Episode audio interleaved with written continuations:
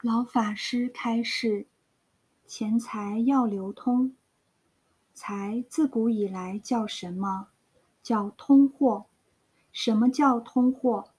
通要流通，不能只在这个地方，只在你面前就是罪。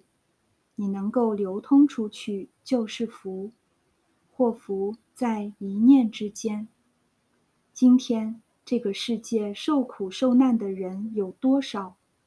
往往有财富的人，我这个钱我愿意布施，但是布施未必能落到灾民手上，这就是随顺他自己的分别执着，随顺他自己的妄想，修福的机会错过了。有智慧的人，他没有妄念，他没有分别。他没有执着，知道该做的他去做，不该做的就不做。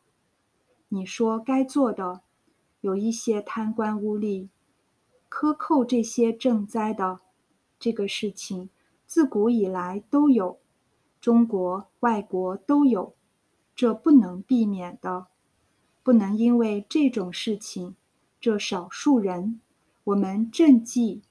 救灾的这个工作就不做了，那是我们的过失，要真诚心去做。问题是，你有没有诚意？